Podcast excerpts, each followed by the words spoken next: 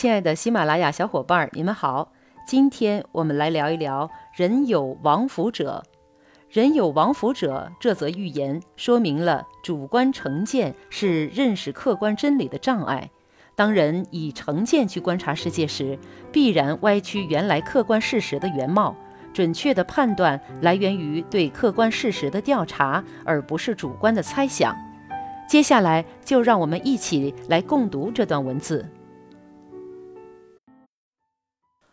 人有王府者，作者吕不韦。人有王府者，异其邻人之子，视其行步，窃服也；视其颜色，窃服也；听其言语，窃服也；动作态度，无为而不窃服者也。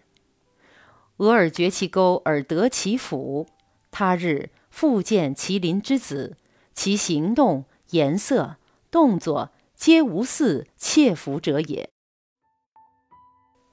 这段文字的意思是：有个人丢了一把斧子，他怀疑是他的邻家的儿子偷去了。